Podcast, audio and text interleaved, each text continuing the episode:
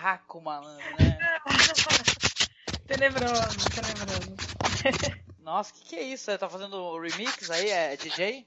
Ah, eu tava lim tô limpando a tela do meu computador, que agora eu vi que tá um ah, bicho. Tá. Não, pensei que era, alguém tava fazendo. né? Tipo, né?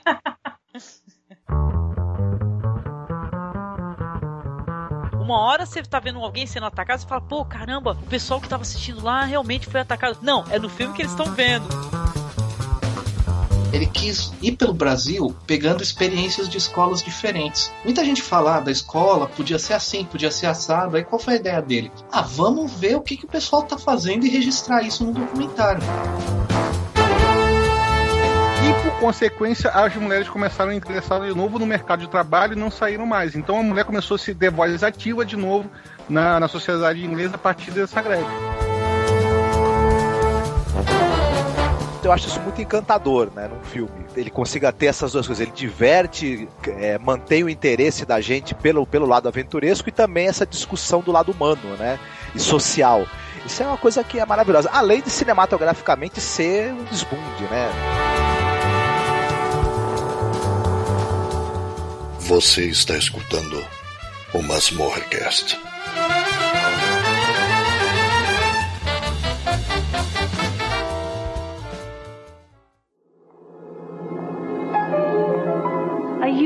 Played these roles where I was uh, represented the dark side.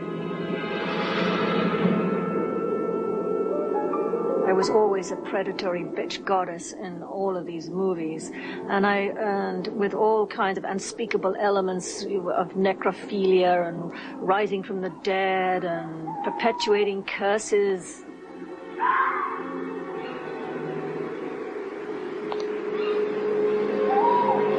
Then what is life without a dark side? What do you have? You've got Switzerland, you've got Heidi, you know. Hopefully Heidi's got a dark side. What have you got? The cuckoo clock? I mean, please, you know. So drama, the driving force of drama is the dark side.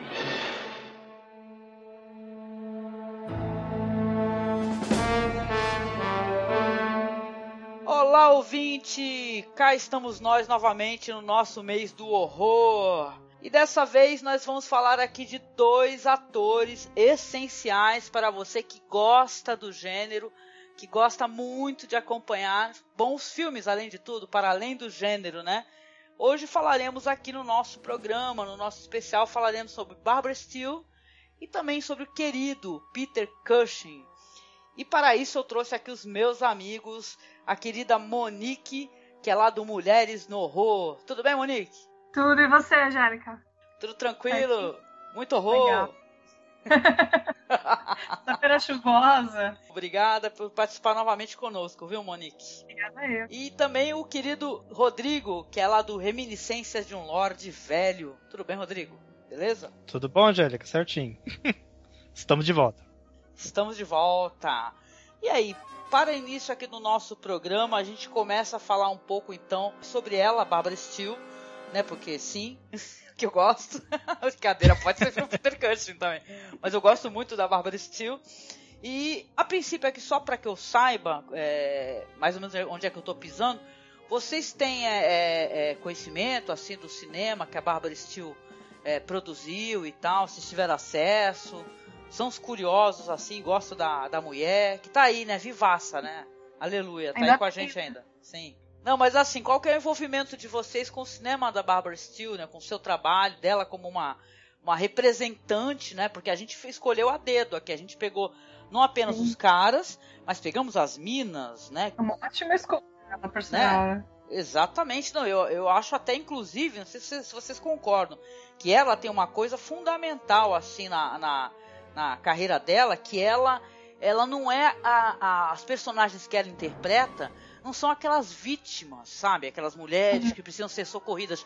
Ela, ao mesmo tempo que ela é uma vítima, às vezes ela também é uma, uma predadora, né? Uhum. Ela não é a, a Scream Queen, né? Ela não tá lá pra, pra ser salva. Ela tá lá normalmente pra ser aquela que, de quem as pessoas precisam se salvar, né? Exatamente. A- inclusive a própria, né, a Barbara Steele, ela, ela dando é, as entrevistas por aí, que eu já vi algumas entrevistas dela, ela fala que ela sempre gostou de fazer esse papel da mulher é predatória, entendeu? Desses sentimentos negros, né? É, das relações e tal. De, o, o, que os homens podem sofrer com mulheres quando eles também as maltratam, né? E tal, dentro das relações. Porque ela tem personagens assustadoras e maravilhosas, né? Só do Black Sunday, então, né? Nossa, sim, e ela tem essa carinha de demoníaca. ela tem um olhar assim meio maléfico, sensacional. Ela tem o conjunto de olhos mais sensacional que eu já botei a, a minha vista no cinema. Eu nunca vi um par de olhos assim tão profundos, né? Hipnotizantes e realmente que, que dá medo, né? Ao mesmo Sim. tempo você não sabe se ela vai te beijar ou se ela vai te morder, né?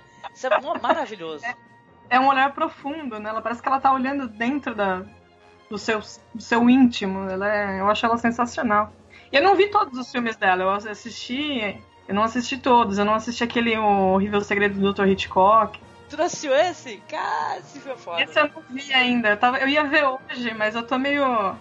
tô meio zoado, tô meio doente. Ah. Eu acabei tomando um, um monte de medicação ontem, eu já tô meio dormindo. Tu tem que ver, tu tem que ver aqueles filmes meio psicodélicos dela, então, aquele lá é. do, dos anos 60 lá. A, a, a maldição, do, maldição do altar escarlate, né? Não, esse filme. Que é psicodélico, né? Tu fala, já vai, uh, lisérgico, né? Então... O pessoal fala que é um dos piores dela, porque ela é uma bruxa verde. Eu falo, esse filme é sensacional. Cara, é, é, a melhor imagem que eu já vi, porque a imagem é muito foda. Meu, o poder dessa criatura olhando de cima com dois chifres enormes, né? Sim. Pintada de verde com aquele olhar mal, né? Isso é maravilhoso. É ótimo, nossa. Qualquer coisa. Não, e, e, e, é curioso porque esse filme, tipo, alguns falam que é o pior filme que ela fez, ou que o filme é péssimo. Assim, depende, né? Depende do que, que você chama de ruim ou de bom. Eu acho aquilo tudo maravilhoso. Olha, eu também, gente. Eu sei que a gente tá falando assim meio jogado, mas, cara, esse, a, a, Maldição do Trono Escarlate, porra, tem o Boris Karloff também, tem o Christopher Sim. Lee, cara. Tem meio o, o, o, Dream Team, o Dream Team, né, do, do, do, do horror, é. cara. E é um filme super divertido, até pra gente lembrar que o gênero também tá aí para nos divertir. Sim, sim. O, o, tem, tem uma, até uma, uma curiosidade que isso me fez lembrar, pensando de. Eu não sei se você pensou nisso quando você escolheu especificamente a gente fazer o podcast A Bárbara e o Cushing, né, Angélica? Mas tem duas coincidências assim interessantes. Tipo, é, Christopher Lee chegou a fazer filme junto com a Bárbara. Ela também chegou a fazer com Vincent Price. Christopher Lee e Peter Cushing viviam trabalhando juntos. Peter Cushing trabalhou com Vincent Price também. Os únicos que jamais trabalharam juntos no mesmo filme foi justamente o Peter Cushing e a Bárbara. Pois é, né, cara? Que perda, E a gente acabou né? juntando eles aqui. É, cara, a gente junta os dois aqui, sei lá, porque é, para mim são atores fundamentais, né? Ela porque ela é um nome grande, né? A escolha dela entrou aqui no nosso na nossa seleção porque ela é um nome grande também dentro do gênero, né? Mas a, a Barbara Steele, ela também tem um nome forte, ela tem uma personalidade forte. Ela para mim ela representa no, no cinema né? Até porque ela é uma mulher de atitude, né? Ela representa uma força, entendeu? Que eu gosto de ver nas atrizes. Até porque as atrizes elas sempre foram muito, como eu posso explicar? Ou você, ou você dança no nosso, na nossa cartilha, né? Ou você vai ser demitido. E ela não, não se subjuga, né? Não foi você que comentou comigo Sim. uma história maravilhosa dela, da treta dela que eu fiquei lendo depois isso aí, no, quando ela foi fazer um filme com Elvis Presley? Maravilhoso. Eu acho que, acho que eu comentei, acho que eu cheguei a comentar para você. Eu tava comentando com a Monique agora durante a tarde, né? que ela iria fazer o filme, ela ia ser uma das Elvisettes, né? Sei lá, sei lá como é que eles chamavam isso na época. Ia ser uma das garotas que contracenam com, com o Elvis. Fizeram ela pintar o cabelo de loiro, né? Horror, que ela tinha que ser né? loira, né? Coisa mais maravilhosa do mundo essa mulher de cabelo preto. E sei lá, imagino que talvez tivesse que filmar na praia, alguma coisa assim. De biquíni. É. sei lá, alguma coisa assim. Eu, eu não sei os minúcios, eu só sei que ela quebrou o palco o diretor, saiu batendo porta. E que eu saiba, foi daí direto pra Itália. Tipo, meio que queimou o filme em Hollywood, do tipo, agora, ok, não vou fazer mais nada aqui, nem quero mais também, tipo e tal. Aí veio um maluco italiano lá, tal de Mario Bava, quem será que é esse cara? Tipo, precisando de uma atriz britânica, porque eles queriam começar a trabalhar com terror na Itália e encasquetaram que não, mas precisa ter alguém britânico, porque, né? quem faz, quem faz horror é britânico, a gente quer vender pros britânicos depois. British Horror, né? Sim. Exato. Então, tipo, então estão precisando de uma britânica. Acharam ela. Aí pronto. Aí, a partir daí, a coisa foi, né? Entrou pra história do cinema, né? Porque realmente o Black Sunday é um filme é, é totalmente excepcional, né? Ela é muito maravilhosa assim no filme. Cara, é, é que nem eu tava falando, é, eu lembro que quando eu tava lendo a biografia dela, né, realmente ela é uma, uma atriz inglesa, né, e ela achou, né, primeiro que ela, a princípio ela não tinha nem intenção, né, de ir pro ramo da atuação em si, né, mas acabou fazendo umas pontas, acho que poucas até inclusive não creditadas, né, e tal, coisa que depois inclusive, sei lá, rodou na parte de, de edição, né, tem coisa que ela não tá nem acreditada, porque, por exemplo, ela tá é, uncredited, na verdade, ela não está acreditada, mas tem informação aqui no MDB que ela participou de um filme chamado Tentação Morena, né, que é Houseboat, Deve ser uma né, maravilha isso. é, tá com cara de que é um filme com Cary Grant e a Sofia Loren, né? Então você pensa assim que deve ser algo assim é, é meio genericaço, assim aqueles filmes de, né? Nada contra, assim, mas não no- no- nossa querida atriz com cara de mar, não sei o, o que ela seria dizer. Apesar que ela participou, por exemplo, do filme do Fellini, né, oito e meio, né? E tal, a, a todos esses atores que a gente vai comentar, apesar de serem conhecidos e insensatos por serem atores é, de filmes de terror, de horror, eles também têm né, a sua participação em filmes de outros gêneros e tal, né, comédias, dramas e tal, né? Ela também, por sinal, né? Ela, ela depois que ela foi fazer o filme do Mario Bava, que ela foi fazer o filme do Fellini, né? E tal, quebrou Sim. a maldição, né? Porque ela achou que ela tava com a carreira, é, é, sei lá, prejudicada, né? Porra, vai, vai vazar isso aí que eu fui lá e quebrei o palco com o queridinho da América, né? O seu Elvis e Companhia Limitada, não vou conseguir nada. Mas, né, maquê, maquê, né? É, Mário Bava, né, e tal, né? E Mário Bava início de carreira, né, por cima, né? Sim. Era o primeiro filme, primeiro filme dirigido inteiro por ele, né? O Máscara, no caso, Black Sunday, né? Exatamente, né? Black Sunday é um filme maravilhoso, né? Um filme com uma fotografia em preto e branco, um filme lindíssimo. Você falou, né, é, Monique, do maravilhoso. É o terrível segredo do Dr. Hitchcock, né? Que é o Raptus, né? No Brasil, Raptus, o, o diabólico Dr. Hitchcock. E esse, esse é um filme do Ricardo Freda, né? É, que é to- totalmente é, excepcional, né? Até porque é um filme que ele pesa, né, na a, a questão de, de, tipo assim, o assunto é pesado, né? O cara, na verdade, é um necrófilo, entendeu? Né? Porque ele, ela faz a, a esposa, a segunda esposa do, do, do personagem, que o cara, ele gosta de ficar dopando as mulheres, né? Então ele, na, na verdade, ele quer mulheres bem geladas, né? E, tal, né? e meio, de, meio deixa em aberto, inclusive, se ele não tem relação com a outra mulher gelada dele que já partiu, né? É tudo bem sinistro, assim, né? Um filme maravilhoso. Os, os italianos eles não sabiam brincar, né? Tipo, na hora de. os- Enquanto o pessoal da Hammer tentava ser um pouco mais discreto, os italianos escancaravam, né? A Itália é maravilhoso. Mas o, o- esse, esse do Dr. Hitchcock, inclusive, tem que ver porque é, tem dois filmes, na verdade, com, o- com o Dr. Hitchcock, né? Que não são o mesmo personagem, mas eles mas aparece um Dr. Hitchcock em dois filmes da Bárbara. Tem esse, né? Que é o que veio primeiro do Freda. E o Freda depois dirigiu aquele outro que aí é conhecido por vários nomes, né? Tem. Pode ser Lois Petro, pode ser The Ghost. é, e, os, e os títulos no Brasil se confundem. Às vezes você- os dois filmes têm o mesmo título, mas são filmes diferentes. E que o- os dois têm um personagem chamado Dr. Hitchcock. Mas não é o mesmo personagem, não é continuação, mas, tipo, não me pergunte por quê. mas os dois são fantásticos. Ah, mas quando a gente vai falar de cinema italiano e, e continuações de nomes, cara, tu vai ver a bagunça que é, né? Desde aqueles Nossa, filmes é, lá do, do, do Lutifut e tal, é bagunça que é, do, até do Michele Suavi. Mas é bom saber, porque eu acho que esse outro eu não assisti, sabe? O outro. Então, pode até ser que tenha assistido, mas acaba confundido. O outro, ele é mais conhecido como Lois, Lois Petro, sabe? Acho que seria assim que eu pronunciaria. E, é, e, e aqui no Brasil ele é conhecido como O Demônio e o Dr. Hitchcock. Esse, pelo menos, é o nome mais recente que apareceu para ele em português. Esse é de 63. E aí a diferença no caso da Bárbara, a Bárbara no, no primeiro filme, que é o Segredo da Dr. Hitchcock, ela é a vítima. Ela é um dos poucos filmes em que ela é puramente a vítima. Ela é, ela é- inclusive, ela tem que ser salva pelo mocinho e tudo mais. No segundo, não. No segundo, ela é a esposa adúltera que está planejando a morte do marido aleijado. Nossa, tem que assistir. Então, que eu acho que ela está muito mais em casa nesse filme do que no, no outro. É, os dois merecem ser vistos, né? No, no não, caso. merece. Caramba, genial, genial. Estavam falando que os italianos são ignorantes pra fazer filme. É só lembrar de Saló, né? Ô, Não, é. Mas, mas, mas o Pasolini, esse daí, o, o, que o cinema dele tem de, de, de- Como é que eu posso dizer? De pesado nesse sentido, né? Ele tem de, de, de cáustico, né? E crítico, e eu gosto muito disso. Pra mim tem que pesar mais ainda, no caso, né, pelo menos no caso do Saló. o- Até outros que nem, nem, nem, nem pesa tanto. Tem Medeia, né? Tem aquele trilogia Uhum. maravilhosa dele. Eu gosto muito, cara. Eu- o que eu acho engraçado, assim, na questão do, do, do ciclo de horror italiano, é que realmente o pessoal, eles não têm medo de, de trazer temáticas que, que são temáticas é, é, que o pessoal não se arrisca por aí, entendeu? Na verdade, uma coisa que eu tô notando aqui, vendo até ali, assim, é, ela fez filmes de vários gêneros e tal, mas como pra gente é mais interessante, inclusive, o terror, porque assim, ao contrário do Cushing, que tem uma filmografia gigantesca, que eu não assisti inteira e provavelmente acho que eu nunca vou ver inteira, né? Mas a Bárbara, até assim, como, pra- até para uma questão informativa para os ouvintes, ela, o, o ciclo italiano dela não é nada absurdo de conseguir encontrar, porque a gente tá falando de oito filmes.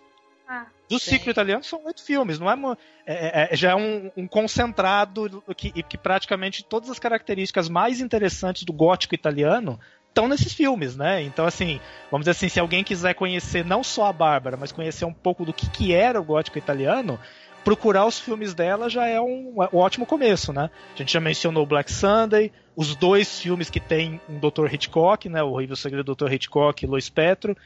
Dança Macabra, que eu acho uma das coisas mais lindas que eu já vi na vida. É, Os Longos Cabelos da Morte, que esse, esse inclusive, eu acho que a Versátil lançou, se me lembro bem. Em alguma das caixas deles, acho que eles lançaram.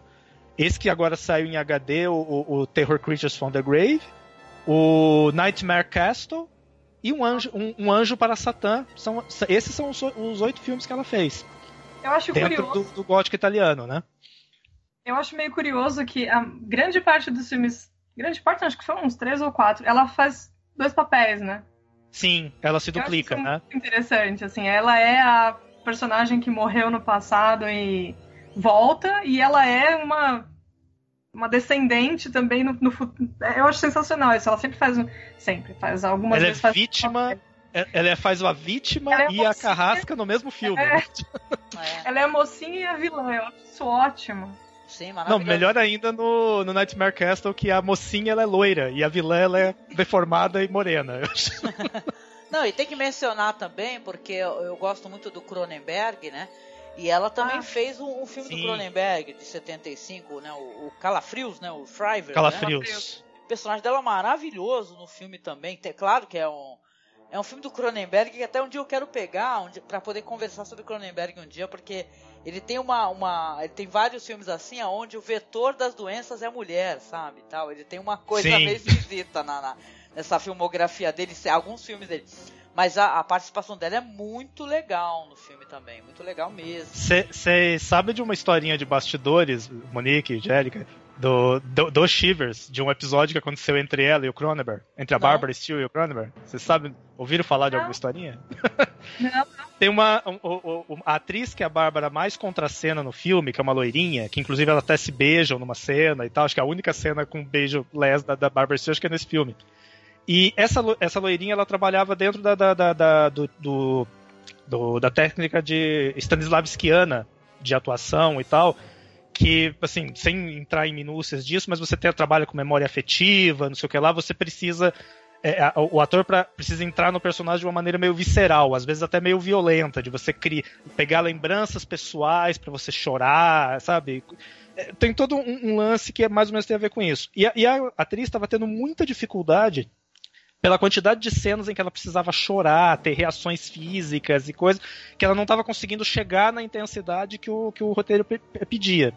Então ela chegou e pediu pro Cronenberg, essa atriz, que eu não lembro o nome dela, uma atriz, uma, uma- uma atriz uma loirinha, de cabelo curtinho no filme. Ela pediu pro Cronenberg, olha, faz o seguinte, o jeito mais fácil da gente fazer isso é, você me mete um tapa na cara pra eu ficar avermelhado e descontrolada. Ele falou, nossa, é sério? Não, sério, vai dar certo. Faz, confia em mim, faz o que eu tô mandando. Aí, e aí, com o tempo, virou normal durante a filmagem eles irem lá para o cantinho, concentrar e meter um tapa na cara dela, Caraca. tá? com a cara toda vermelha, com lágrimas e tal, e fazer. Aí chega a Barbara Steele, direto da Europa, né, para as filmagens dela. Ela chega, ninguém se lembra de avisar ela do que estava acontecendo, e ela vê o diretor metendo um tabefe na cara da atriz.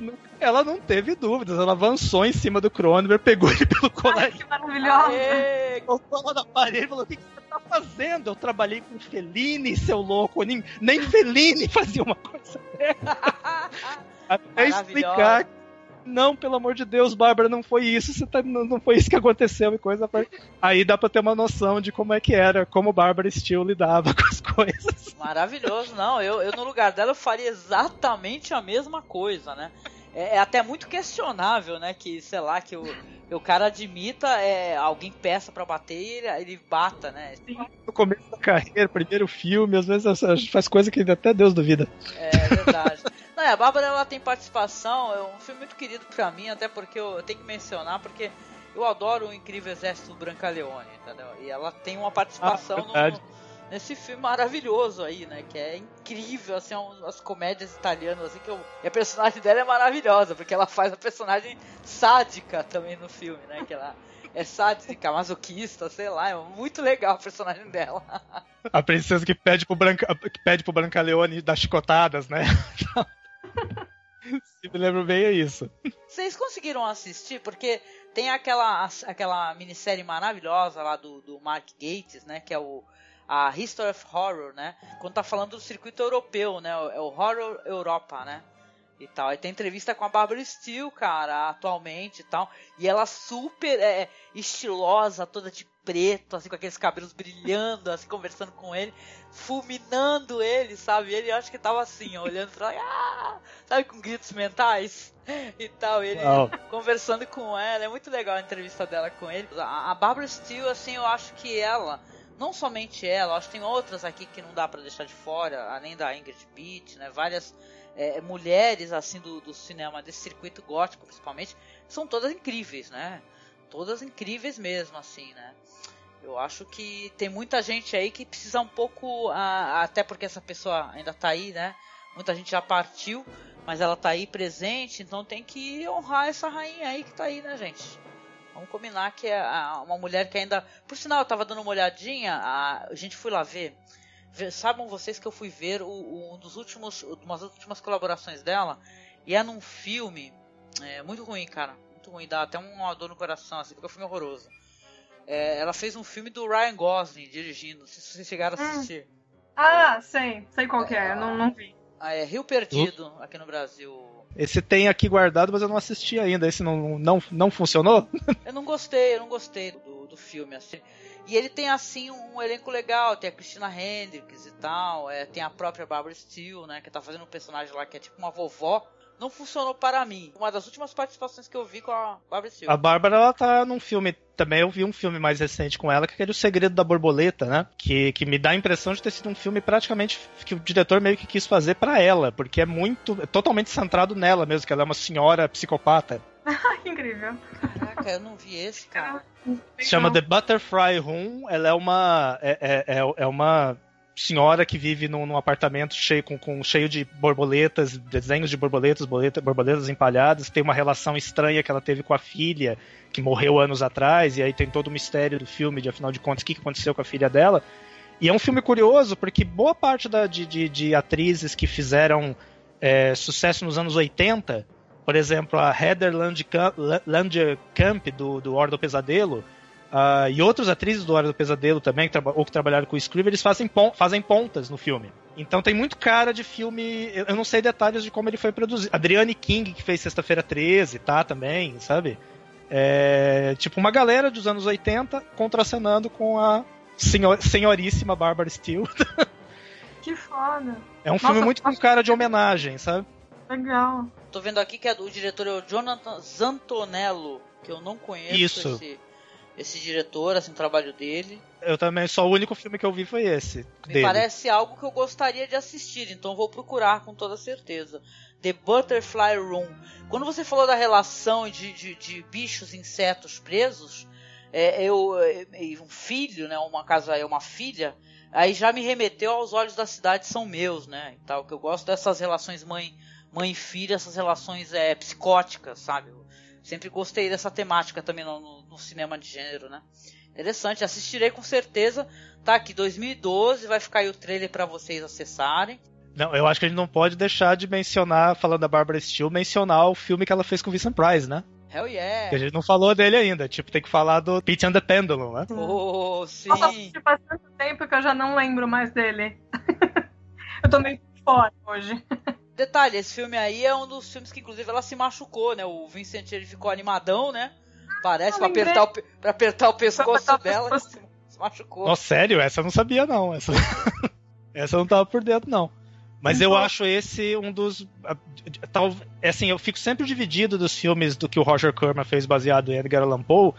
Eu, eu, eu volto, às vezes eu gosto, para mim o favorito é o, o, o Máscara da Morte Rubra e às vezes é esse de, qualquer maneira, são os dois the best, assim, do ciclo. E, e ela tá, assim, dessa coisa dela sempre fazer o papel da, da mulher é, sinistra, né? Tá, esse é um dos mais exemplares, porque você não vê ela durante a maior parte do filme, você ouve falar dela o tempo inteiro, você vê fragmentos, flashes dela, vê o retrato dela na parede, aquele retrato é maravilhoso, aquela pintura. Uhum. E só no fim do filme que você vai ver ela saindo da tumba e ela mesma, ela fala nesse, nesse History of Horror, né, com Mark Gates, né? Ela mesma fala com um orgulho tremendo dessa cena em que ela levanta da, do, do túmulo e começa a seguir o Vincent Price pelos corredores do castelo, né? Uhum, muito maravilhoso. Até enlouquecer o Vincent Price, né?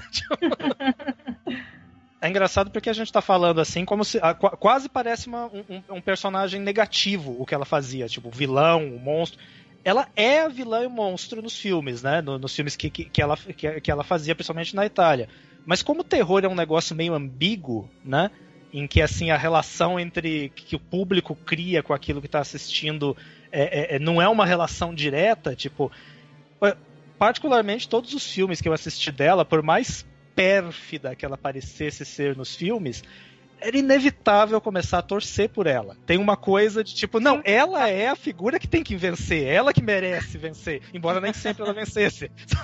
ela não via isso como depreciativo também, entendeu? Porque ela falava que, que, a, que era legal ela poder interpretar esse, esse conjunto de sentimentos, às vezes sentimentos negros, entendeu? Que a humanidade é, é pode, entendeu? Trazer, né? Para um drama, para uma narrativa.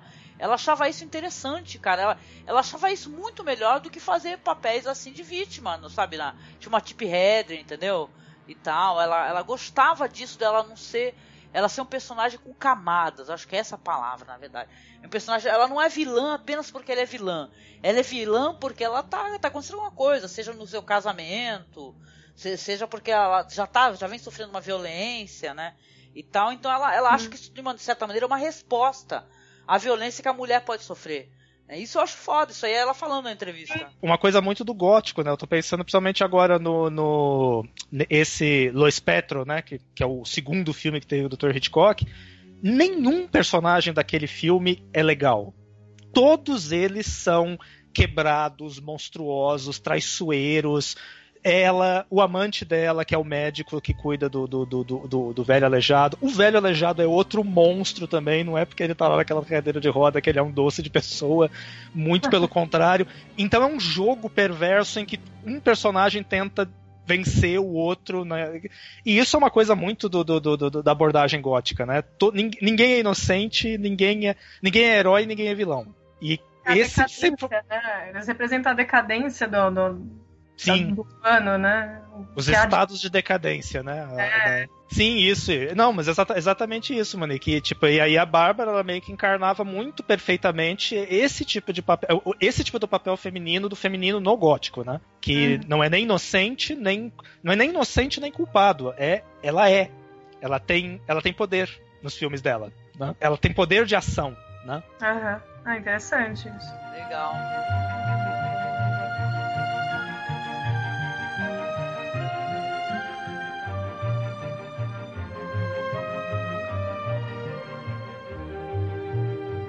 Oh, Frankenstein. I never thought an evil Johnny. I, I always liken him to Robert Knox, you know, the anatomist, who, who, who only had one good eye, and he shut that to how Birkenhair got him the cadavers, so that he could work on them, rather like opening the lid of a car bonnet to see how it works. You had to get inside the human being to see how you could help it when it goes wrong. And that was what Robert Knox was after. And I always liken old Frankenstein the ruthless, because he's made to be out with these terrible villagers battering on the door saying, You beast, you beast, you mustn't do that. Poor Susie or whatever the local girls.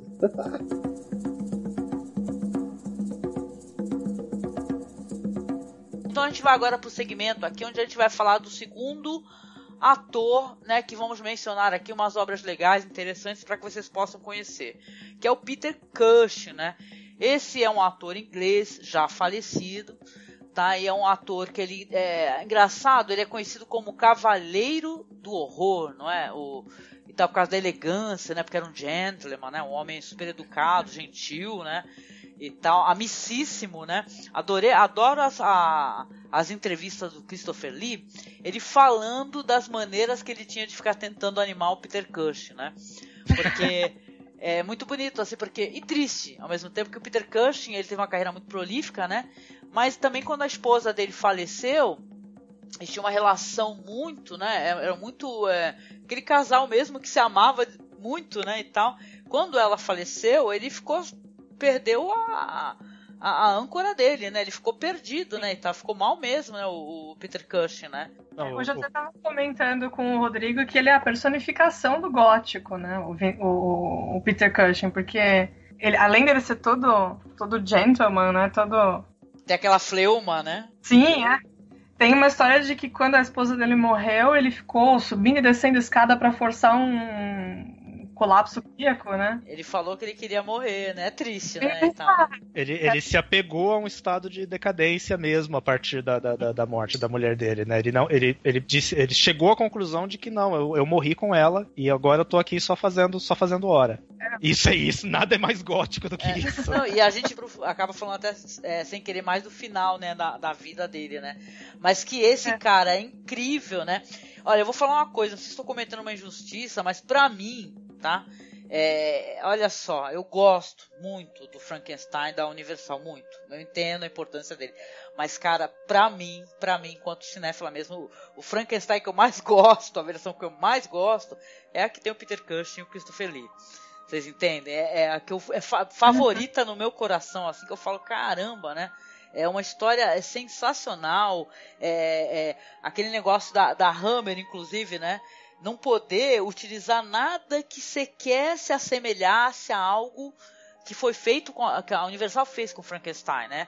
Não podiam usar nada que tivesse no filme da Universal e que, que eles só podiam usar coisas que fosse do livro. Não podiam usar coisas que a Universal tivesse criado especificamente para os filmes deles, né? É. E isso incluía a maquiagem, né? Exatamente. Não, então tudo é, foi feito assim para tentar é, evitar que houvessem problemas com questões de direitos autorais e tal, porque a Universal, claro, é uma empresa muito grande, né?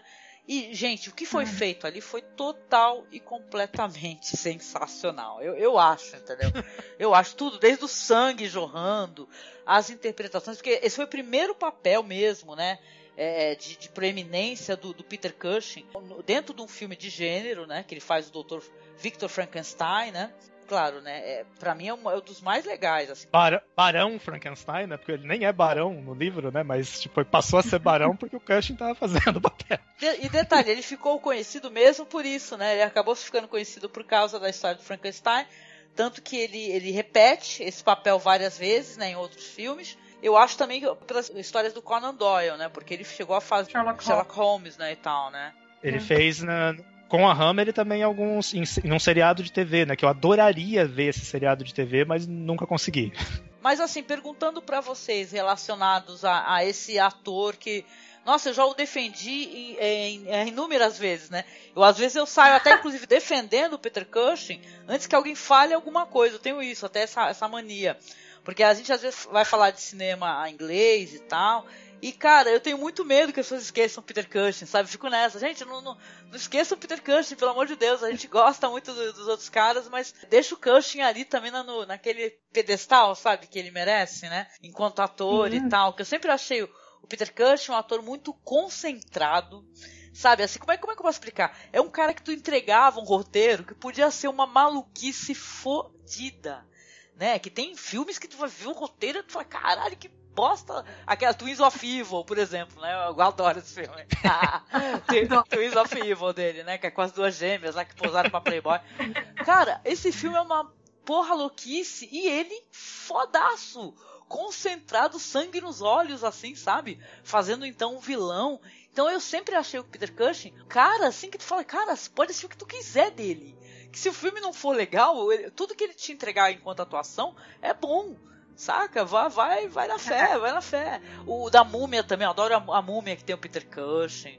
E também tem o Christopher A Lee. múmia da- também. Tem o Christopher Lee também. também. O Christopher Lee é foda, né, cara? Ele é Ô, maravilhoso. Rodrigo, aquela frase do Frankenstein que ele falou assim: Ah, como, como é que era que você- comentou comigo hoje? É, Do- do- Qual dos meus fãs gostariam de me ver como Hamlet? Ao pouco. Ah, né? sim. É, tipo, ele, que o Kush, Kush dizia isso, tipo, perguntavam pra ele, mas você não se incomoda de fazer só filmes de horror e fazer tantos filmes com Frankenstein e tal? Ele falou, olha, eu faço aquilo que, que os meus fãs preferem. Quantos fãs vão querer me ver fazendo o papel de Hamlet? Um ou outro, talvez, mas. E Frankenstein? Frankenstein muita gente quer, então eu É. faço. Isso. Exatamente. Essa é a, minha, é a postura dele. Eu, eu- eu- queria perguntar uma coisa, aproveitando a deixa que você falou, Angélica. Você, você falou que você preferia os filmes do, do Frankenstein dele em relação aos da, da, da Universal, né? Antes de eu me posicionar quanto a isso, só, pra- só pra não ser tendencioso, pr- primeiro, antes de falar qualquer coisa, eu quero saber que, se a Monique concorda com isso, o que, que ela acha. Quais, que você, qual, que- qual, quais Frankenstein? Porque é um tema interessante, né? Dois, os dois Frankenstein mais importantes, né? Do cinema. Qual Eu deles? gosto muito do, do, do, do Frankenstein da Universal, é clássico, não tem nem o que falar, mas eu também prefiro com Peter Cushing. Eu acho que eu, eu prefiro os Dráculas da, da, da Hammer, os, os Frankensteins da Hammer. Eu sou muito tendenciosa quando se trata de Hammer Films. Apesar de eu saber de todos os defeitos, que até a gente comentou no, no podcast anterior sobre as os filmes de vampiro, é, eu, eu acho que eles eram muito cuidadosos com os cenários.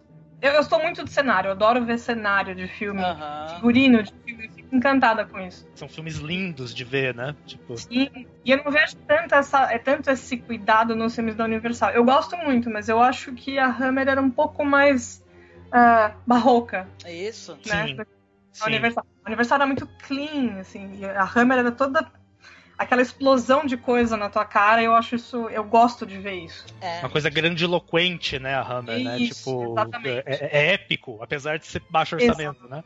Exato, E exato. é interessante que é, são famosos o- as histórias de bastidores, aonde você fala que é, tem muitos elementos de cena é, parecidos, né, que são reutilizados, e Sim, ninguém se sim. importa com isso, né? Eu sou uma que não me importo. Não, tá tudo bem, Tá tudo, tá tudo ótimo. certo. Pode colocar a mesma cadeira, a mesma mesa, o mesmo quadro no fundo lá, que tá tudo tão colorido, tudo tão bonito. Ai, do outro filme. Bom, aí assim, se tanto você, tanto a Angélica falou que prefere o- a Hammer, a Monique falou também, então eu vou ter que admitir que não, eu também prefiro a Hammer totalmente. Agora eu fico à vontade. Pra... Não, mas eu, eu posso até dizer assim, particularmente, por que eu, eu, tipo, os filmes da Universal são clássicos, eu amo, adoro a boa parte deles, e particularmente os de Frankenstein, que é a que a Universal fez, eu acho que foram os melhores do ciclo que foram feitos da Universal, pra mim, são os do Frankenstein. E acho que o fato de ser um diretor britânico não é à toa. Né? É. Afinal de contas, James Whale, James Whale era britânico. Sim. Então acho que isso tem tudo a ver. É, já, só que uma coisa que, que é, é- é- é- que a Hammer eu acho que ganhava, não só pelo, pela figura do Cush, o modo como eles colocaram o Dr. Frankenstein como centro, não mais o monstro como centro, né? Os, Uhum. os filmes da Universal continuavam pelo monstro. Os da Hammer é o, é o, é o Peter Cushing. Ele leva, segura os filmes e vai. Ele que leva os filmes. os às vezes não tinha nem monstro, né? Em algumas das continuações do, do Frankenstein não tinha nem monstro, mas não precisava. Aham. Bastava o, o, o- o Peter. Mas tem uma coisa que eu acho que a Hammer fez muito melhor mesmo do que a Universal, que é continuações.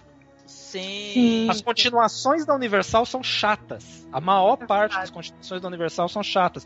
As continuações da Hammer às vezes eram melhores do que os primeiros filmes que eles faziam. Exatamente. Não tem um filme da Hammer continuação que fosse. Ah, esse é xarope. Não, os- todos os Dráculas são interessantes. Todos os Frankenstein são interessantes. Até Isso inclusive é um Drácula fenômeno. no mundo da minissaia, né? Oi? É o- Exatamente. aquele Drácula no mundo da minissaia, que é uma insanidade, mas enfim. Mas É funciona, né? Mas ele funciona de qualquer maneira. né? Até aquele dos vampiros dos vampiro chinês eu acabo, eu acabo divertindo. né? É, é bem delírios dos, é dos anos 70, né, ou não? Eu nunca lembro Esse, as datas. esse já, esse esse já- esse já era a fase que a Hammer tava bem decadente, né? Mas aí entra aquele negócio que é curioso. O, o, o, o Lenda dos, dos, dos Sete Vampiros, né? O último filme de Drácula da Hammer, né? É uma doideira sem pé nem cabeça, um negócio nada a ver. Mas você olha pro Peter Cushing, como a Angélica falou, ele tá impecável. Concentrado. Tá perfeito. Ele tá. Nossa, tudo aquilo é muito sério. Ele tá lá na China, tem vampiro chinês pra todo lado, e ele, e ele tá dizendo pra você: não, tenha medo, esse negócio é sério. E você acredita nele. Eu acho que é essa a grande qualidade que ele tinha, era essa, que não importava como fosse a, a maluquice do filme, ele ia consi- conseguir te, praticamente te convencer de que Te não, meu, convencer. marca. Tá certo, a gente tá fazendo a coisa certa. A gente sabe o que a gente tá fazendo. Exato. Nós, não, não, não, nós- não se preocupe, a gente vai vencer, a gente vai enfrentar o mal aqui. é, tá fenomenal. Não sei se vocês concordam, gente. Pra mim, é, tem muita, muita coisa legal, cara. E é claro, é, quando você vê assim o, dois ícones do terror juntos, né? Você fica. Né, eu fico maravilhada. Eu adoro Peter Cushing, eu adoro o Vincent Price.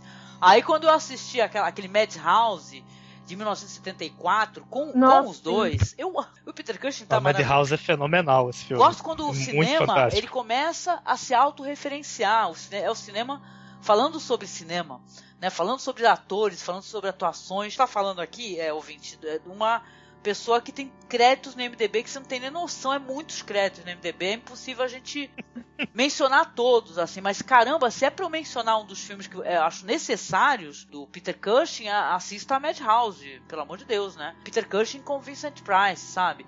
E todos os Frankensteins que você puder, né? Não vamos nem co- começar a selecionar Frankensteins aqui, porque vai em todos. A, a- a- eu falei de antologias e a gente comentou também sobre Asylum, né?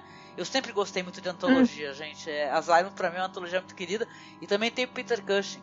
E, cara, é, é muitas coisas, são muitas coisas. Você vai ver MDB, são cento, ó, que 131 créditos, 131 entradas é, de atuação do Peter Cushing, cara, colaboração dele.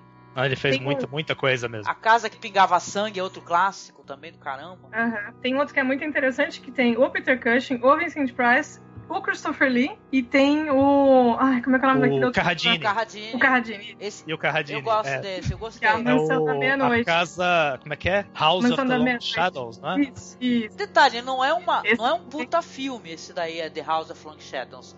Mas, cara, você tem é, quatro ícones Não, do, nem- do ele nem horror, precisa entendeu? ser um puta filme, né? Só dos quatro entrar em cena lá, você tá nem ligando pra história mais, né?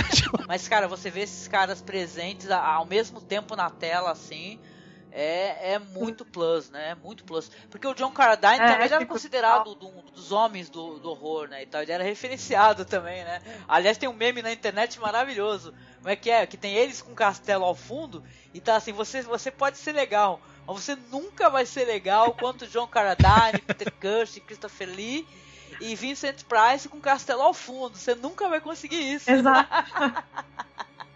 não, não- não sei se vocês chegaram a ver, tem uma entrevista que dá pra encontrar no YouTube que é, foi filmada nos bastidores do Madhouse. Não sei se você chegou a ver isso, Angélica. Uma entrevista. O Peter Cushing e o Vincent Price lá nos bastidores do Madhouse, maquiados como eles estão na cena final, que eles estão cheios de cinza e roupa rasgada e coisa. Então eles estão lá tudo maquiado com aquela roupa horrorosa daquele negócio, conversando sobre, sobre terror gótico. Ai, gente. E aí eles começam a trocar uma ideia assim, não, porque ah, é, acho que nada é, é, é melhor do que um, um- a Londres debaixo da, da neblina, o Cushing falando, e o Vincent Price falando, é, nossa, mas sabe o que, que eu gosto? Né? Um castelo.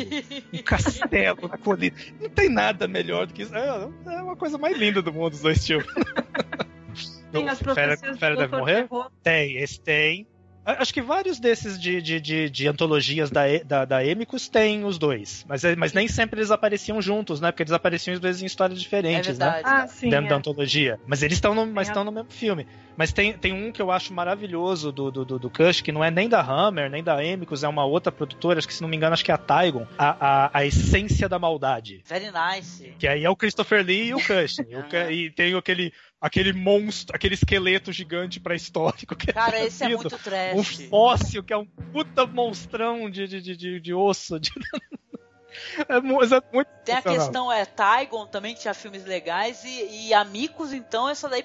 Olha, eu, tá aí, eu, eu gosto muito da, da, de, dos filmes da, da Amigos. E é claro, né? A gente falou um pouquinho no começo sobre essa questão do, da depressão, né? Que o Peter Cushing é, ficou, né, depois do falecimento da mulher dele. E você até falou esse negócio, Monique, que ele ficou tentando subir e descer a escada, né, pra ver se tinha um ataque cardíaco. Uhum. Diz que depois ele, ele, até se arrependeu disso e ele andava, ele andava na carteira dele, bonitinho, porque eu vi isso daí numa entrevista que ele deu, né. Na época, mostrou o que a mulher dele escreveu para ele, cara. Ela falou assim para ele que ele, pô, viva a sua vida ao máximo, né, por favor, porque a gente vai se encontrar. Entendeu? É questão de tempo, a gente vai se encontrar. Entendeu? E aí ele, e aí É. ele te- foi aí que ele continuou trabalhando e teve esse lance dele com o Christopher Lee que ficava ligando pra ele imitando a voz do, do daquele desenho lá do gato Frajola, o Sylvester, né? Diz que o Imagina isso, né? Imagine aquela voz linda, gente. Agora, eu- alô, né? Porque o Sil- Silvestre fala com a língua presa, né? Assim, né? Ele adorava o, o Christopher Lee imitando o Sylvester pra ele. Diz que ele ria de passar mal, coisa mais fofa do mundo dos dois, sabe? Muito bonitinho, né? É triste que o, o, o Cushing. Bom, o Cushing, acho que a gente não chegou a mencionar isso, né? Ele morreu de câncer de próstata, Aham. né?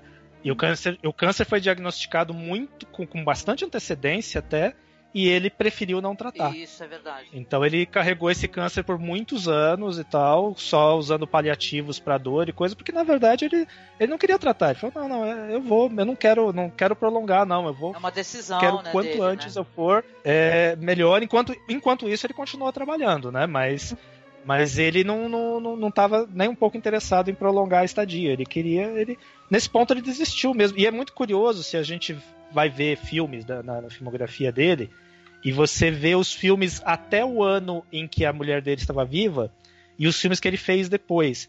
Você consegue ver a diferença nele. Sim. Você consegue perceber que mudou. Ele começa a escolher papéis de pessoas em luto ou de pessoas angustiadas com muito mais frequência.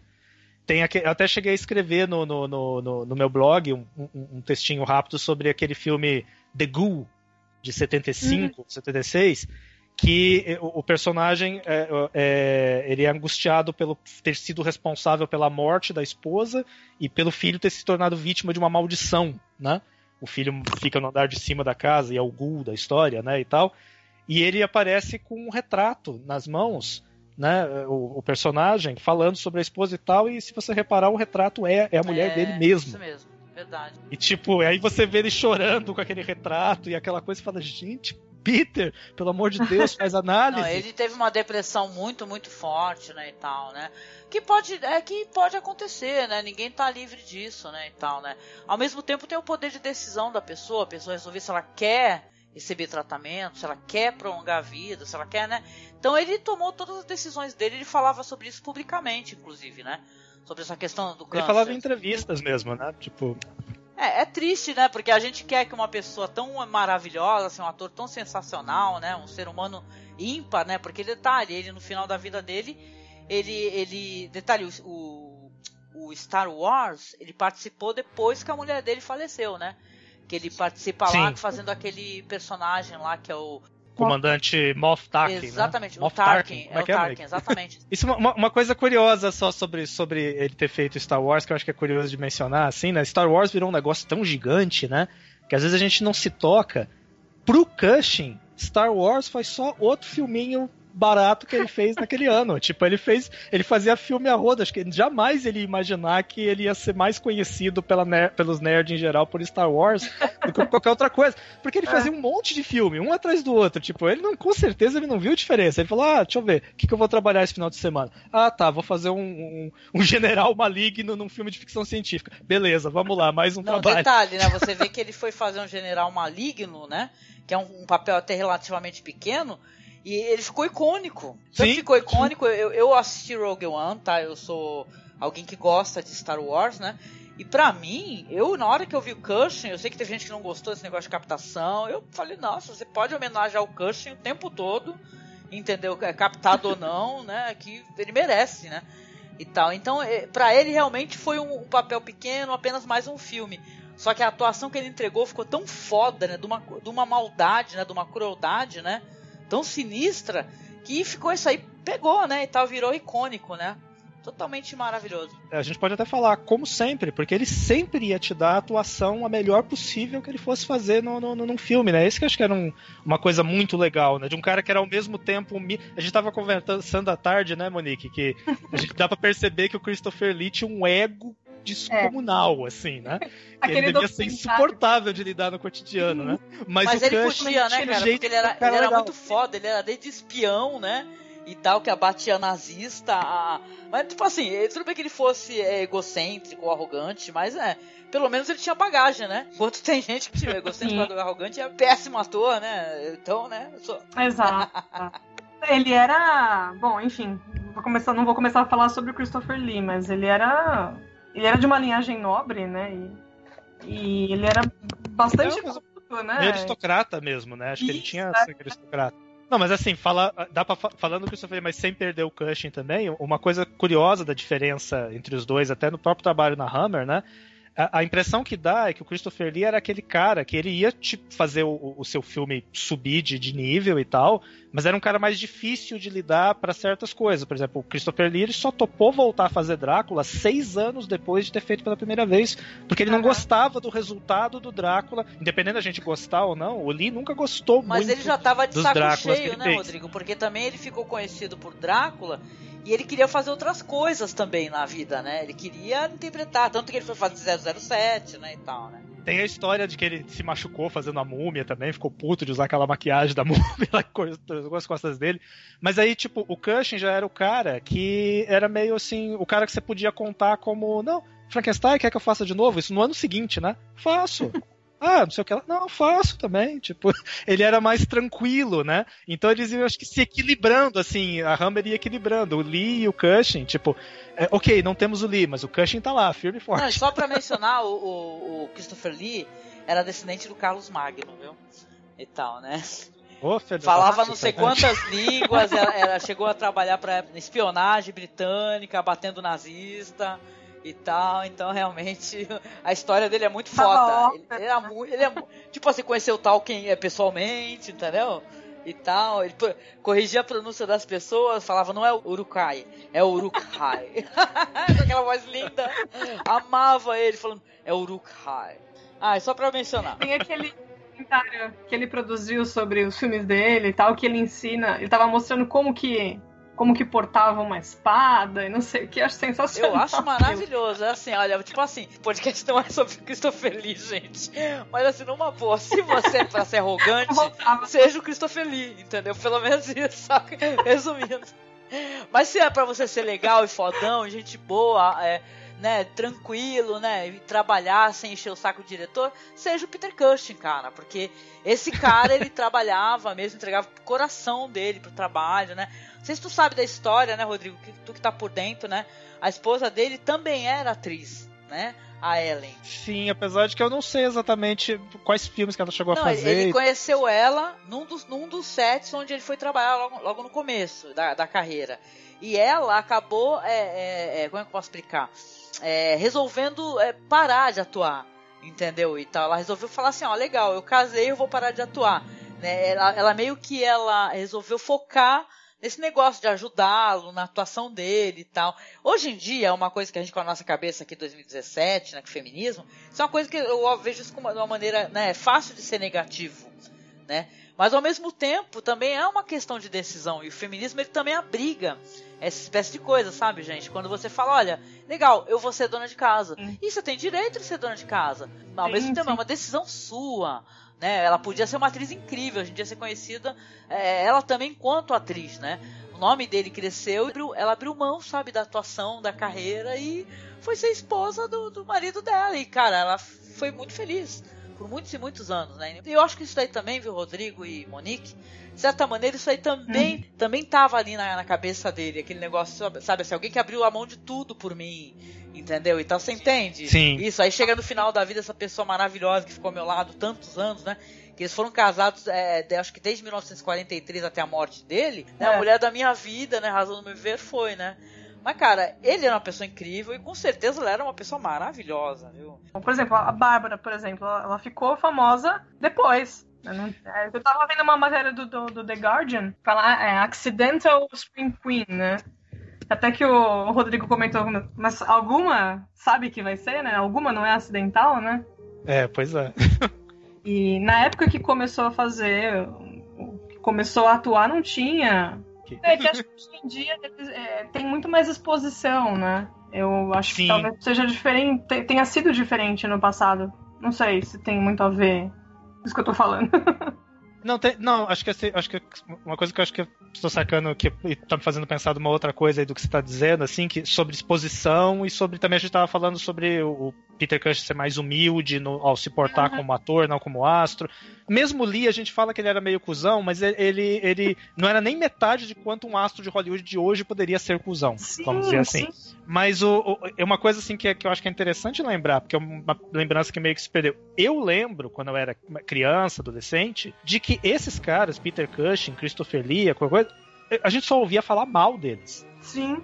Ninguém falava bem deles. O Christopher Lee falava, ah, aquele cara que fez uns Drácula vagabundo, não sei o que. é. lá. aham. Nos últimos anos, é que começou a se falar, não, meu, esses caras eram fodas. Eu cresci lendo guias, aqueles guias da da Abril Cultural, sabe, esses negócios, aquelas, lembra que vocês compra, a gente comprava nas bancas aqueles guias de Ah, resenhas de filmes? Você não via ninguém elogiar um filme da Hammer nesses almanacs, Exatamente. nesses guias. Exato. Era porcaria. Christopher Lee, Christopher Lee fazia tranquilo. Eu lembro até do, do, do, do- de um dos extras do Senhor dos Anéis que, que eu assisti, que o Ian McClane comenta sobre que ele, ele subestimava Christopher Lee Uhum. por conta de alguns filmes é, é, ruins que ele teria feito. E ele diz, o, pró o próprio Lee admite, admitiria que eram ruins, mas assim, eu- aí era como o próprio Lee dizia.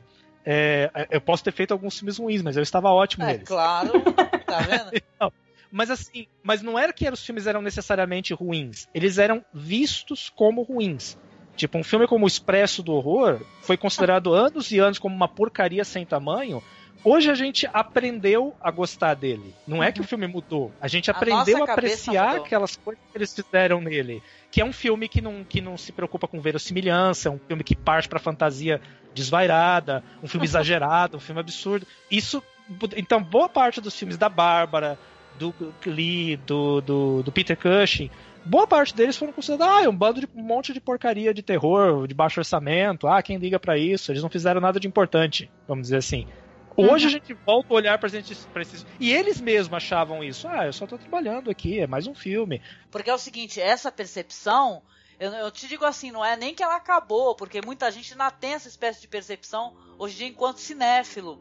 Entendeu? Um preconceito, uma coisa contra o trash, uma coisa, é, sabe, aquele negócio de, de, de cinéfilo de monóculo e tênis verde. As pessoas têm isso, elas vão querer falar do filme do Fellini, do filme do Antonioni, do filme do Kubrick, mas não vão falar É. da Hammer, elas não vão falar da Micos, porque é trash.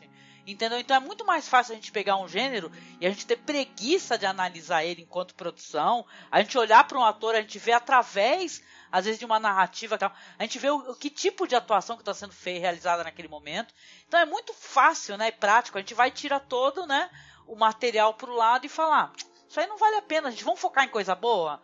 Na verdade, eu acho que isso tudo é muito bom, cara. Eu acho, eu vejo tudo. é, inclusive, se você pegar, a gente tava falando aqui é, de narrativa e tal. Pô, tem muito filme aí que tu vai ver o roteiro é de caras fodas. Entendeu? A, a- a- é, roteiristas do caramba, entendeu? É um dos roteiristas mais famosos de filmes do Roger Corman aí, se eu não me engano. Rich- Richard Matheson. Richard né? Matheson. Cara, ima- ima- imagine você ter um Richard Matheson roteirizando. Entendeu? Sabe? É, tem filmes aí que eu fui ver. Não, os caras escreveram assim, histórias assim, de incríveis, maravilhosas. Você fala, gente, va- vai ter um Richard Matheson, vai ter um Bradbury. Tem filme que eu já peguei pra, pra, pra assistir, o roteirista é o Rei Bradbury, cara. Entendeu? E os caras acham Sim. trash. E tudo isso com, e tudo isso gastando no com um orçamento que hoje não, não pagaria o café Isso. de um filme blockbuster que tá estreando. Eles faziam não um, eles faziam uns três ou quatro filmes com orçamento de um. Mas todos os filmes são legais, cara. E, e falar que os filmes não têm conteúdo é até injustiça. Porque eu acho, por exemplo, que a, a Máscara da Morte Rubra, ou vários que a gente mencionou aqui, Madhouse, ou do Vincent Price, o é, Tree of Blood, lá, por exemplo. Gente, ali tem conteúdo para caramba. É só questão de você é, é, ler nas entrelinhas o que está sendo é, falado ali. Porque tem subtexto, dá, dá, pra fazer uma leitura, Sim. sabe? É foda. É, você pega alguns desses filmes mais é, que o pessoal considera porcaria, que a gente gosta pra caramba, e pegam os filmes de terror recentes, você fala. Não tem nem como comparar as porcarias que são feitas hoje em dia com as obras-primas que foram feitas no, nos anos 60, nos anos 70. E aí, ah, tem sempre alguém que vem e fala, ah, não, mas esse filme é uma obra-prima. Você fala, como assim? não tem nem, nem, nem metade do cuidado que os filmes, sei lá, do Bava tinham naquela época e com muito menos orçamento, né? Não, e, e além Cuidado- disso, a, a questão do, do, do orçamento e se o filme parece. é, também, assim, a- a- o público esquece que tem uma responsabilidade do público de como olhar pro filme. Tipo, Uhum. hoje o público vê é, é, é, é, efeitos de computação gráfica de última geração que reproduz um visual. Sei lá, vamos pegar quando dá certo, quando, quando o efeito de CGI funciona, tá? Não, as- não os exemplos ruins, vamos pegar um exemplo bom, como os filmes recentes da série Planeta dos Macacos, que ficou incrível, perfeito Aham. o visual. Mesmo assim, o cara olha aquilo e fala: Ai, mas eu achei meio, meio tosco os É macacos. foda, né? Tipo, porra, é meu! foda. Sabe, é um, é um, e aí, claro que um, um cara que vê um, um filme desse moderno de hoje não vai, não vai tolerar uma falhazinha, ele É. não vai aceitar completar com a imaginação dele uma. Ele vai tentar assistir um filme como Ilha do Terror, do Kukushin, que tem aqueles monstros que são umas almofadas É. que ficam andando no chão. É claro que ele não vai conseguir se conectar com aquilo de jeito nenhum. Ali, ali não é só uma questão de. Não é questão de, de ah, o filme é tosco. Não, o filme era o que, era o que dava pra fazer com aquele orçamento. O resto era os atores convencendo você de que aqueles monstros são perigosos. Sim. Se você entrar na, naquela, parar de ficar tentando rir dos monstrinhos dos anos 60 e aquele negócio, e você vê. Eu, eu, tô, eu tô mencionando esse filme de propósito, porque tem uma cena nele, não sei se vocês lembram, do, do- mais perto do final, que o, o monstro, um dos monstros pega a mão do Cushing, do Peter Cushing, e, e aquele, e aquele tentáculo do monstro queima. E o monstro é um, é um, é um balão no chão. É, é uma coisa É, pra, pros, Pois é. pros olhos de hoje super tosca. Mas aquilo pega o Cush, o Cush começa a gritar e te, te dói no coração. E, e aí o, o- o- eles cortam. é, um, um dos heróis corta o braço do Cush pra livrar ele do monstro. E tipo, meu, eu fiquei, eu fiquei tocando, me, me pegou aquilo, porque o Cushing, ele se. Não importava se aquilo era um bonecão ou não. O que importava era ele te convencer de que aquilo era terrível. Isso. E aí é muito louco você entrar naquilo, porque, meu, a a- a- eu, eu até falo assim pra quem tiver, quem tiver curiosidade, tenta dar uma olhada nesse filme, ri um pouco no começo pra passar a sua vontade de rir dos efeitos toscos, e tenta entrar no espírito dele pra quando você chega nesse momento, você ser chocado pela hora que o Cushing perde a mão no filme. Tipo, é maravilhoso. A- Adorei o que tu mencionou, porque, cara, isso daí é com certeza o exercício de você abraçar alguma coisa, você se entregar a uma história também. Porque não adianta você, a- é, que você falou, você, tudo que você for assistir, porque é baixo orçamento, né? Não é nem só Hammer, o que for é, é, é trash, entendeu? O que é considerado trash. Pô, a- tenta se entregar em algum momento à história, ao roteiro que estão querendo te introduzir ali, sem você julgar, né? Porque a- a- é, às vezes, aliás, é uma coisa que eu acho muito válida mencionar aqui. As pessoas têm muita mania de querer fazer remakes, não que eu seja totalmente contra, nossa, não pode ser. Ou remakes, ou, ou, sei lá, é, é, refazer totalmente as franquias, como virou uma mania agora, por sinal, né? E cara, é porque a- algo é, tinha um efeito antigo, ou tinha uma trucagem antiga, e saca, meu, onde você tinha que exercer a- a, sabe, a tua criatividade, você se entregar. E as pessoas não podem mais fazer isso porque tem que ter um CGI.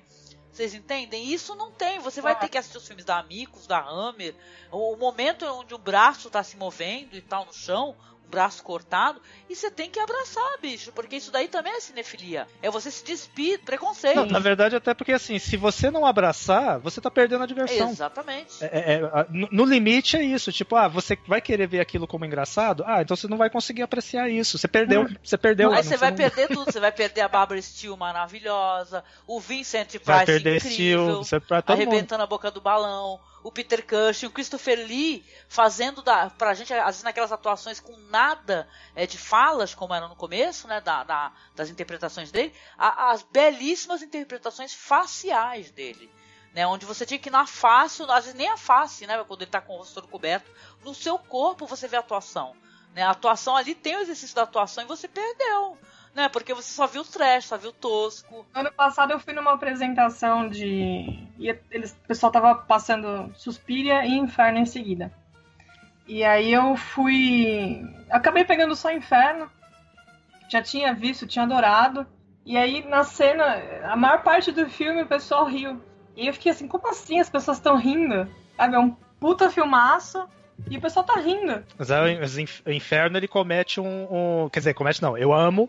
E mas pro público de hoje, o Inferno comete um pecado terrível que é não ser verossímil, né? Tipo, ninguém. O público tem de tanta hoje não, a- não assiste. aceita um filme não verossímil de jeito nenhum. Eu amo.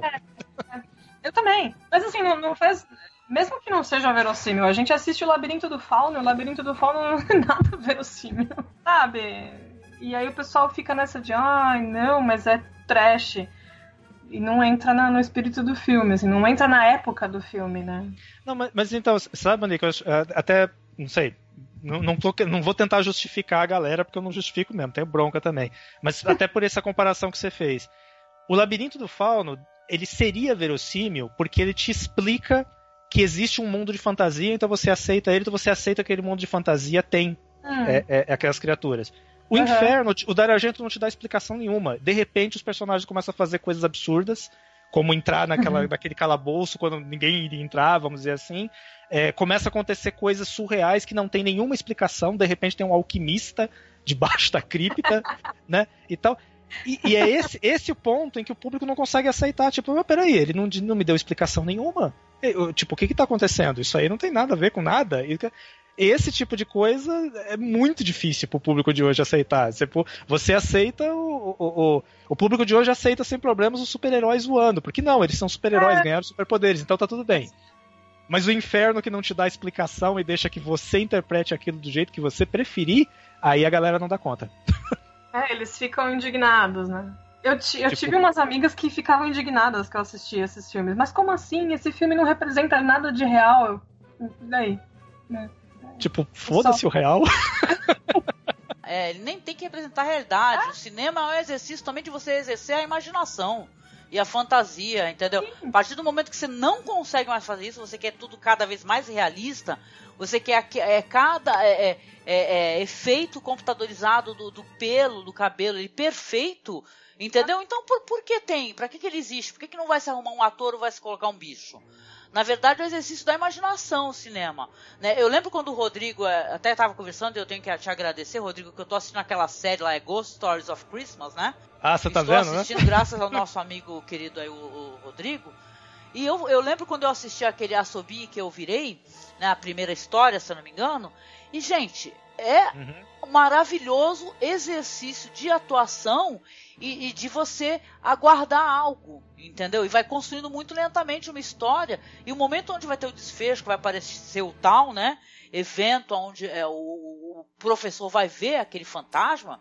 Gente, aquilo é de uma simplicidade que não precisa fazer mais nada além daquilo, porque pra gente já foi totalmente construído todo aquele horror. Entendeu? De você, de você achar que você está sendo observado, que você está acompanhado. Então, mas se você ficar só esperando o momento, assim, onde o fantasma vai, ah, eu quero ver o fantasma, você vai perder tudo o que aconteceu até ali. O cinema é isso. Ou se você ficar assistindo o episódio e ao mesmo tempo olhando no celular e, tipo, desviando o olho, indo pra cozinha pegar água sem paralisar o fio, sem parar Você o vai filme. perder totalmente toda aquela experiência. O cinema é você experienciar. Entendeu? Isso é ser cinéfilo. Entendeu? A gente gostar. O Rodrigo falou uma vez que a gente está sendo doutrinado, a gente está sendo doutrinado a entender coisas como terror, como horror, que na verdade elas não representam toda a enormidade, toda a profundidade que pode o gênero é, entregar. E é verdade o que ele falou. A gente precisa aprender a nos despedir de muitos preconceitos, entendeu? De tudo que foi construído até agora. A gente tem que se desconstruir para se reconstruir melhor, cara. E a gente aprender com outro olhar, porque eu agora madura, sem uma idade, ah, né, com mais de 40 anos, eu tenho outro olhar sobre as produções. Entendeu? Mas que eu também tive que construir, entendeu? Eu, Angélica, oito anos atrás, tinha um olhar diferente, talvez, mesmo cinéfila, do olhar que eu tenho hoje. né? Então, isso daí também é um exercício. E a gente entende a importância desses atores, dessa atriz maravilhosa, Barbara Steele, de um Peter Cushing, que quase nunca é mencionado por algum motivo, sabe? A gente entende a importância desse por causa disso. É, é sempre meio ofuscado pelo Christopher Lee e o Vincent Price. Pois né? é. Eu acho que sempre fica num segundo plano, assim, é sempre o Christopher Lee, o Price. Acho que, acho que justamente porque ele é mais discreto, né? Ah, Mesmo sim. nos filmes, né? Mesmo nos papéis dele, ele é mais discreto e a galera tende a, a subestimá-lo, né?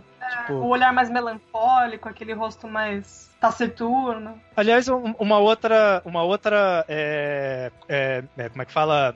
Semelhança entre a Barbara Steele e o Peter Cush, que torna interessante a gente ter feito o podcast com os dois, é que eles são talvez os dois astros do terror que são menos conhecidos pela galera que conhece terror de modo geral. A galera vai lembrar do Christopher Lee, vai lembrar do Vincent Price, mas do- são muito menos que vão lembrar do Peter Cush e da Bárbara numa conversa. Sim. Tipo, fica, eles ficam.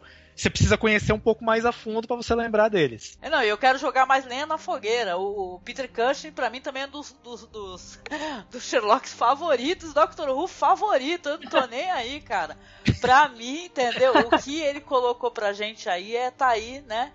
Nessa galeria de grandes atuações desses personagens tão queridos, né? Não é nem que eu não goste dos, dos outros Sherlocks, né? Que eu já vi vários. Né? Aliás, merece um programa, né, gente? Vamos conversar sobre isso um dia? Caso vocês sejam fãs, Sherlock poderia, sa- poderia sair até briga conversar sobre Sherlock com a porque é maravilhoso. Falar sobre os é, atores. É muita gente, Rupert Everett, né? É gente que não acaba mais. Interessante, né? Fazendo com obras legais sobre o Conan Doyle. Só, só, só, quer- só queria mencionar uma coisinha sobre o Cushing. Não dá pra gente mencionar todos os filmes dele, obviamente, mas só pra instigar a curiosidade, que eu tô olhando a lista dele no IMDB aqui, lembrando, né, me vindo na cabeça. Eu quero só citar alguns personagens que ele chegou a fazer e que às vezes a gente não imagina. Por exemplo, ele fez o xerife de Nottingham numa das versões de Robin Hood, É. da Hammer. Robin Ele Hood fez da Mr. Hammer. Darcy, né? Hã? Ele fez o Mr. Darcy. Isso, Mr. também. Darcy. Será que ele tem ele de blusinha molhada também? Não. Ele faz o papel de um capitão pirata no filme A Patrulha Fantasma, um capitão pirata disfarçado de, de reverendo, escondido numa ilha, que é maravilhoso, também da Hammer esse aí. Só, só mencionando por cima, tá? Só pra jogar. Ele fez o papel do Dr. Knox, que é um- uma figura histórica, aquele médico que foi processado por, por comprar cadáveres que foram é, de pessoas que tinham sido mortas por, por, por, por aqueles dois ladrões de cadáveres na, na Pra Vitorianos fazer autópsia, né? Sim. pra fazer autópsia. Ele fez uma das melhores versões, que é o Monstro da Morgue Sinistra. Ele faz o próprio Dr. Knox. Filme maravilhoso esse também. Ele encontrou o Abominável Homem da Neve. num dos primeiros filmes da Hammer. Tipo, ele não fez pouca coisa. E ele, e ele e o Christopher Lee estão naquela que eu considero a versão mais fiel que já foi filmada de O Médico e o Monstro, que é o Soro Maldito Uhum. Ah, da Apes. sim, sim. que não tem o nome do. Dr. Jack e o Mr. Hyde, né? Eles é um nome, são nomes diferentes e o I nome em Monster, inglês não é isso, I Monster. Mas se você lê o livro e você vê essa versão, é a mais próxima do texto do livro é essa. Ele Legal. faz o Utterson, né? Que, é o, que o Utterson é o verdadeiro protagonista do livro, né? Tipo, Uhum. por incrível que pareça, quem lê o livro, o Médico Monstro sabe disso. Ou seja, Tio Cushing tem coisa pra caramba pra quem quiser fuçar. Pô, por favor, fuça aí, cara. Fuça aí que vale muito a pena. Tanto Peter Cushing como essa maravilhosa da Barbara Steele, cara. Que eu tenho certeza, cara. Será que toda a audiência que já assistiu, pelo menos os mais famosos do Barbara Steele, eu tenho minhas dúvidas, cara.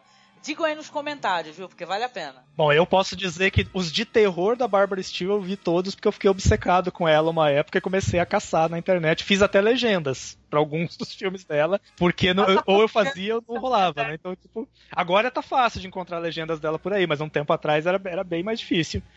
E, e, e eu não posso. A gente não pode terminar sem que eu mencione que, assim, Barbara Steele ela é o amor da minha vida, tá? A verdade é essa, tipo, ela não precisa saber disso porque eu sou indigno dela, tá? Ah, Então ela, ela não precisa saber. Vou mandar uma carta pra ela. Então, ela é o amor da minha vida e o Peter Cushing é quem eu queria ser quando eu crescesse. Ai, que bonitinho. Muito bom. Então, ouvinte, olha, esse aqui então foi o nosso bate-papo sobre o, o maravilhoso Peter Cushing e a diva Barbara Steele. Então não deixe de dar o feedback pra gente, tá? O que, que você achou, os filmes que você já assistiu. Se você conhecia mais um pouco sobre esses atores, diga pra gente, tá? Mande e-mail pra gente lá em contato.cinemasmorra.gmail.com Não deixe de seguir a nossa página lá no Facebook, que é facebook.com.br cinemasmorra. Nosso perfil no Twitter, arroba masmorra underline cast. E você sabe, né? A padrinha, gente. A gente está precisando, estamos merecendo. Não deixe de visitar os nossos amigos, cara. Visite o Rodrigo lá no blog dele que está linkado na publicação, que é o Reminiscências de um Lorde Velho. E a nossa queridíssima Monique, lá que está com aquele coletivo genial de mulheres que são todas assim como nós, amantes do terror, que é lá o Mulheres no Horror. Não é não, Monique? Isso aí. Então, Monique, eu sei que você também tem um blog seu, né? Que é um blog onde você está escrevendo. Fale aqui o endereço pra gente, o pessoal poder visitar, querida. Fala, fala assim. Tá no, tá no comecinho ainda, não escrevi muita coisa, mas é, é colalha, é E Vou ter que soletrar porque Ecolalia não é só. É tipo, é E-C-H-O-lalia.blogspot. Tá como Ecolalia mesmo. Ecolalia. E lá É. você trata de quê? De cinema geral? É mais terror? Falo mais sobre livros, né? Falo mais sobre literatura. É, Legal. Essa semana agora, na semana passada, no dia 13 de. Na sexta-feira 13, né? Eu, eu soltei um, um textinho sobre a assombração na Casa da Colina, que eu tô ansiosérrima pra ver no Netflix. E tô ansiosérrima também pra que, sei lá, relancem esse livro, porque não se encontra mais. Tô escrevendo aos poucos aí umas resenhas sobre, geralmente, livros de horror. Pretendo expandir um pouco, mas por enquanto é só livro de horror mesmo. Ah, legal. Não, muito legal. Por favor, visitem. Vai ficar linkado também aí na, na nossa publicação. Não deixe de dar feedback para nossos convidados que vieram para cá, bater um papo aqui na nossa casa, falar um pouco sobre esses atores legais, sobre o que a gente pensa sobre cinema. Acho que a gente até expandiu, né? O nosso tema um pouco. Então, vá lá visitar. não deixe de visitar, por favor, nossos, os blogs de nossos convidados. E é isso, gente. Então, continuamos aí com o nosso mês do horror. Logo mais vai sair o nosso especial, né? Esse ano, você que sabe, você que está me seguindo, você já sabe que o especial do ano é México. Então a gente vai falar sobre cinema mexicano, vamos acabar falando um pouquinho sobre política. Não deixe então de seguir o nosso feed, tá? Lembrando que esse podcast está saindo lá no feed do blog. Então você vai lá, acessa, assine, porque vale a pena assinar, viu? Beijo até o próximo podcast. Beijo, tchau. tchau, tchau.